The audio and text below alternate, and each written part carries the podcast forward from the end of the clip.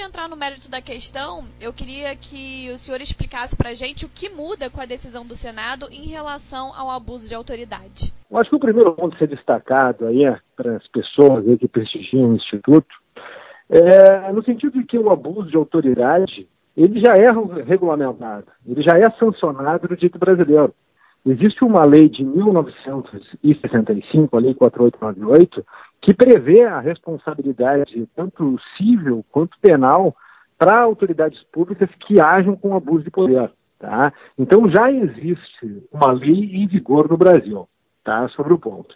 O que, que faz o Senado agora? O Senado vem, de certa maneira, ele amplia o poder punitivo uh, do abuso de poder. E por quê? Porque na lei anterior, na lei 4898 de 65, uh, quanto ao aspecto penal, havia apenas uma previsão de penas restritivas de direito. Tá? Havia multa, uh, detenção de, seis, de 10 a 6 meses e perda ou inabilitação do cargo público. Tá? Agora, é, esta pena ela sobe de seis meses a dois anos. Tá?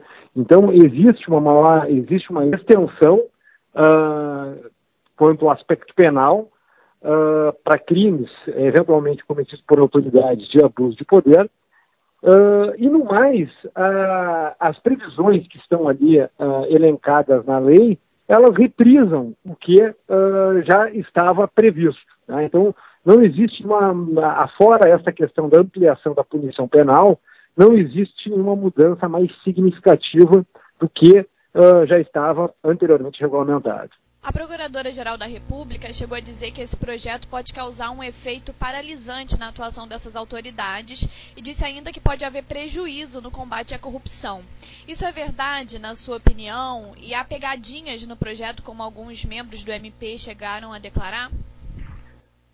É, a, a, questão que o, que se critica nessa questão do projeto de abuso uh, de autoridade foi justamente que uh, o Congresso, uh, o Senado da República, pegou ali a janela do pacote anticorrupção e botou ali na surdina, junto, essa questão do projeto de abuso de poder, que já está há anos tramitando uh, também uh, no Congresso Nacional.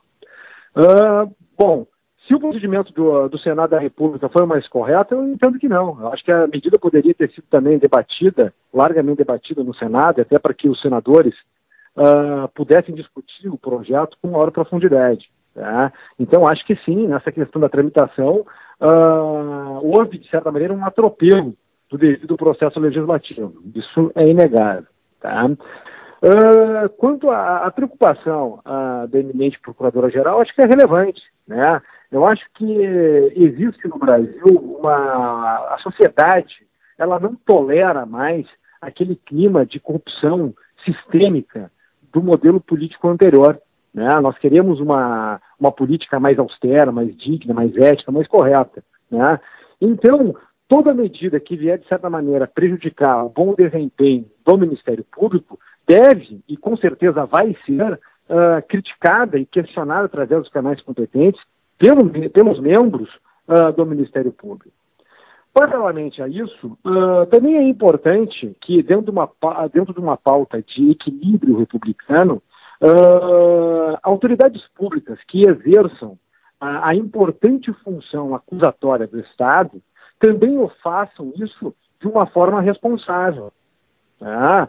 Uh, existe aqui, e não apenas na questão penal, né? muitas vezes aí o Ministério Público uh, coloca alguns processos administrativos, sancionatórios em matéria ambiental, né? pesadíssimos em termos pecuniários, né? em termos de responsabilidade monetária para as empresas, as empresas se defendem, procuram expor uh, que estão cumprindo bem a legalidade, e esses processos aí muitas vezes tramitam durante longos anos aí no judiciário, e o empresário fica muito tempo aí sabendo se vai ter que pagar uma multa pesada ou não vai ter.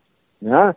É bom lembrar também que a função do Ministério Público pedir absolvição. Né? O Ministério Público ele não atua para acusar e punir a qualquer custo. Ele, uma vez convencido de que a parte, tanto no aspecto penal quanto na, na via administrativa, uh, não possui qualquer tipo de, de, culpabilidade ou de responsabilidade, ele deve, ele deve pedir a absolvição do réu na, na sentença nos casos penais, ou no arquivamento do processo administrativo uh, em outras instâncias. E muitas vezes o que a gente vê aí é que, uh, às vezes, a parte faz tudo para provar, demonstra a regularidade do seu procedimento e esses processos às vezes continuam.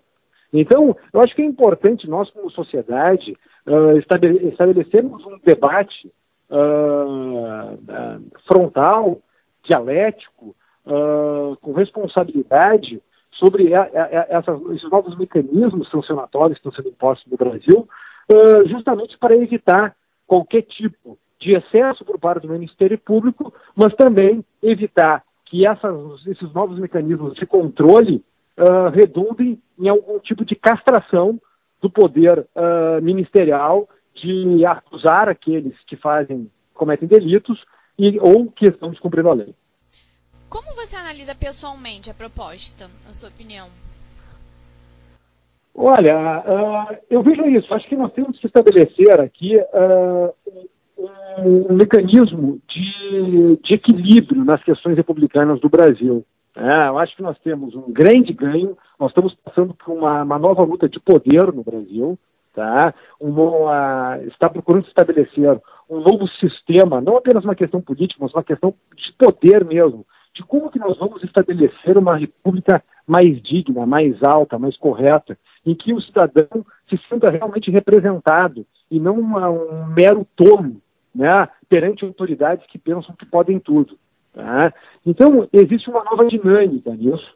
Uh, na primeira fase, uh, iniciou-se uma ação sancionatória contra núcleos corruptos de poder, né? Nós estamos vendo isso aí. Uh, é lógico que esses tentáculos dessas organizações são muito profundos, né? O jogo ainda não está jogado, né? Uh, essas se reorganizam de forma muito rápida, uh, mas, embora esse combate seja uh, virtuoso, necessário e obrigatório para um país que queira se elevar institucionalmente, nós também temos que ter um cuidado no manejo da função acusatória do Estado. Deve ser feito com extrema cautela, com, extrema cautela, com minúcia e com responsabilidade. a minha questão aqui é, se a lei impuser uma melhor responsabilidade uh, no tocante ao exercício da função acusatória do Estado, isso será positivo. No entanto, se ela for desvirtuada para impor, de certa maneira, algum tipo de mordaça, algum tipo de presilhas à livre ação do Ministério Público, ela, vai, ela estará sendo desvirtuada. E isso faz parte uh, da vida republicana, do diálogo democrático, do avanço institucional. O importante é que nós, tenha, que nós tenhamos uh, liberdade para falar. O ponto que eu acho mais delicado uh, no, do que toca a esse projeto é essa proibição uh, que se tem de membros tanto da magistratura quanto do Ministério Público de falar uh, sobre, sobre processos que estão em curso. Tá? no, que, no, que, toca à magistratura, a Lei Complementar 35 de 79, a LOMAN, tem uma vedação expressa nesse sentido. Tá? Mas eu lembro que a Oman é de 1979. Nós ainda vivíamos uma época ditatorial. Tá? Então a questão é, será que a sociedade moderna, a sociedade presente, né, que exige uma transparência radical sobre os assuntos públicos, concorda com essa disposição? Será que naqueles crimes em que exista, especialmente contra o patrimônio público, em que exista um, interesse público relevante de bem informar a sociedade, né, de como o dinheiro público foi desviado, das, das ações punitivas que estão sendo iniciadas pela acusação. Será que isso não deveria ser tolerado e permitido? Então, este ponto específico, que procura uh, colocar uma certa clausura uh, nas manifestações públicas uh, da, dos agentes que combatem a corrupção, isso me preocupa. Eu acho que eu tenho uma, uma séria dúvida se essa disposição é constitucional à luz do dever de publicidade e do dever de transparência radical que a sociedade contemporânea exige dos agentes de poder.